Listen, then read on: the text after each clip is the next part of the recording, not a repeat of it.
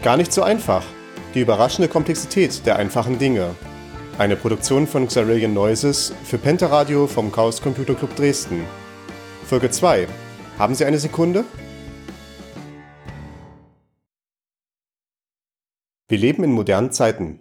Deswegen brauchen wir auch moderne Zeitrechnungen. Das ist heute unser Thema. Wir werden auf Zeitzonen schauen, auf Atomuhren, aber wir beginnen beim Jahreszyklus. Ein Jahr ist ganz einfach gesagt ein Erdumlauf um die Sonne. Aber leider wissen wir spätestens seit Albert Einstein, dass im Universum alles relativ ist. Je nachdem, welchen Bezugspunkt man wählt, kann man die Dauer eines Jahres unterschiedlich definieren. Unsere Kalender basieren auf dem sogenannten tropischen Jahr. Das hat nichts mit wärmeren Gefilden zu tun, sondern kommt von dem griechischen Wort Tropos für Drehung. Ein tropisches Jahr ist die Zeit zwischen zwei gleichen Zeitpunkten im Ablauf der Jahreszeiten, zum Beispiel die Zeit von einer Sommersonnenwende bis zur nächsten oder von einer Frühlingstag-Nachtgleiche bis zur nächsten. Ein tropisches Jahr besteht aber nicht aus genau 365 Tagen, sondern aus 365 Tagen, 5 Stunden, 48 Minuten, 45 Sekunden und ein paar zerquetschten. Wenn wir also immer nach 365 Tagen ein neues Jahr beginnen, würde unser Kalender gegenüber den Jahreszeiten vorgehen. Nach vier Jahren würde jede Jahreszeit schon einen Tag früher beginnen, nach 100 Jahren schon fast einen ganzen Monat früher. Deswegen gibt es ungefähr alle vier Jahre ein Schaltjahr. Durch die Einfügung eines Extratages am 29. Februar bleibt unser Kalender mit den Jahreszeiten synchron. Soweit so gut, aber haben Sie schon mal von Schaltsekunden gehört? Schaltsekunden gibt es tatsächlich und sie finden sogar häufiger statt als Schaltjahre, zurzeit etwa alle zwei Jahre. Das Grundproblem ist dasselbe, aber für Tage anstatt für Jahre. Ein Tag ist ganz einfach gesagt eine Erdrotation um die eigene Achse. Und da, wie wir gelernt haben, im Universum leider alles relativ und eine Frage der Perspektive ist, gibt es auch hier unterschiedliche Definitionen. Für unsere Zeitmessung maßgeblich ist der Sonnentag, die Zeit von einem Zenit der Sonne bis zum nächsten Zenit also die Zeit vom höchsten Stand der Sonne am Tageshimmel um 12 Uhr an einem Tag bis zum nächsten höchsten Stand um 12 Uhr am nächsten Tag. Der Sonnentag wird bekanntermaßen in 24 Stunden zu je 60 Minuten zu je 60 Sekunden unterteilt, also in 86.400 Sekunden. Und so war auch die Sekunde ursprünglich definiert, als der 86.400. Teil des mittleren Sonnentages. Das Problem dabei, diese Definition ist für Physiker und Laboranten viel zu ungenau. Die Rotation der Erde wird von der Gravitation der Sonne und der Planeten sowie von anderen Himmelskörpern beeinflusst und ändert im Laufe der Zeit ihre Geschwindigkeit. Deswegen ist heutzutage die Sekunde als Basiseinheit aller Zeitmessungen durch Atomuhren definiert. Atomuhren enthalten eine bestimmte Art von Atom, Cäsium 133, deren innere Struktur auf eine besonders reguläre Art und Weise schwingt. Wenn dieses mikroskopische Pendel etwa 9 Milliarden Mal hin und her geschwungen ist, ist eine Atomsekunde verstrichen. Und nun haben wir dasselbe Problem wie mit den Schaltjahren. Die Erde rotiert jetzt etwas langsamer als noch vor 100 Jahren, als die Länge der Sekunde festgelegt wurde. Wenn nach 86.400 Atomsekunden ein neuer Tag beginnen würde, gingen unsere Uhren also etwas vor. Allein in den letzten 40 Jahren so sehr, dass Mitternacht eine halbe Minute zu früh schlagen würde. Deswegen werden Schaltsekunden eingefügt. Da die Erdrotation aber schwer vorhersagbar ist, folgen die Schaltsekunden keinem regelmäßigen Rhythmus anders als die Schaltjahre. Stattdessen beobachtet der International Earth Rotation and Reference Service die Erdrotation und gibt mit sechs Monaten Vorlauf bekannt, wann die nächste Schaltsekunde vonnöten ist.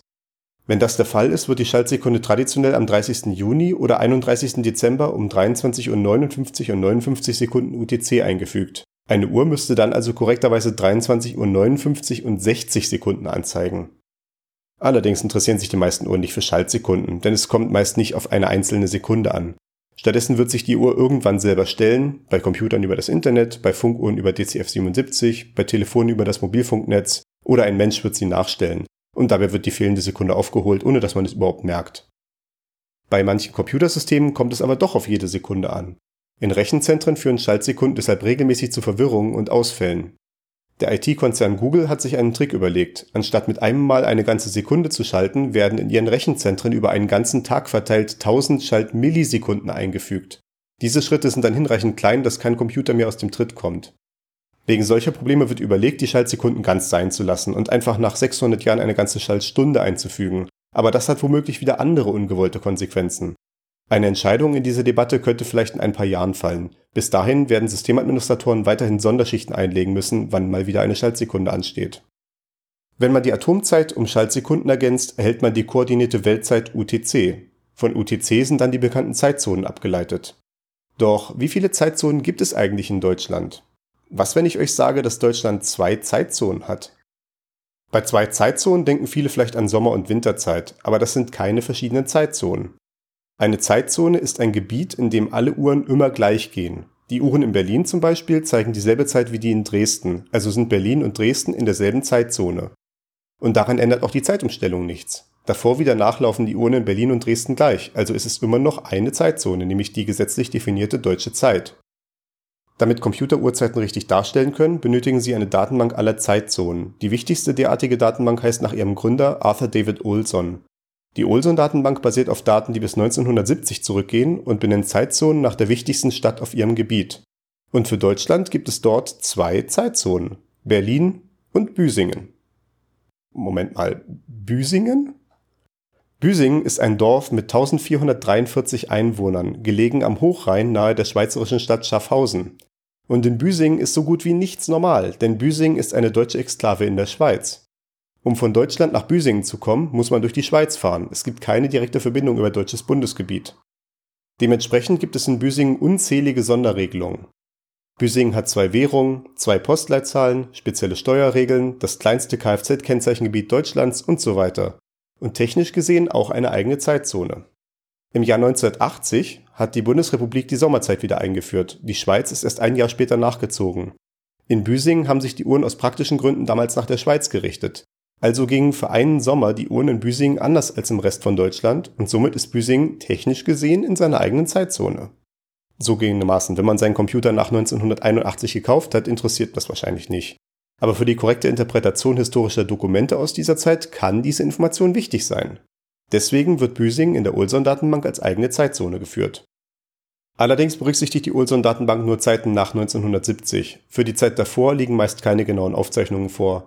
Wenn man weiter zurückgeht ins 19. Jahrhundert, würde man in Deutschland hunderte Zeitzonen finden, denn damals richtete sich jede Stadt nach ihrer eigenen Kirchturmuhr. Erstes Aufkommen von schnellen Transportwegen wie der Eisenbahn machte die Einführung einer einheitlichen Zeit für das ganze Land notwendig, was in Deutschland 1893 geschah. Heute ist die Zeit nicht nur eine Naturgegebenheit, sondern auch ein Produkt, das jeden Tag nach präzisen Spezifikationen hergestellt wird, von Messtechnikern, Astronomen und den freiwilligen Helfern der Olson-Datenbank.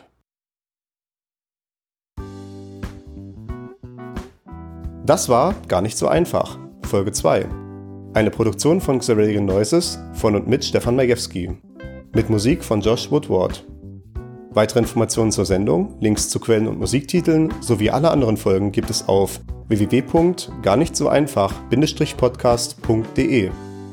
Zum Schluss noch zwei Anmerkungen eigener Sache. Erstens, ich bin auf der Suche nach Themen.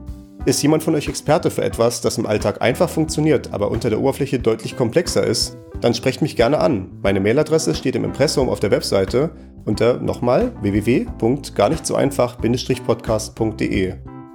Und zweitens, ich war letztes Mal mit der Audioqualität noch nicht ganz zufrieden. Deswegen spreche ich heute im Stehen statt im Sitzen. Das wirkt sich vielleicht in einer positiven Art und Weise auf das Klangbild aus. Und ich werde eine andere Software für die Nachbearbeitung verwenden. Mal schauen, wie es klingt, denn jetzt gerade spreche ich es noch ein. Nachbearbeitung kommt danach, wie der Name sagt. Feedback ist herzlich willkommen über die genannte E-Mail-Adresse.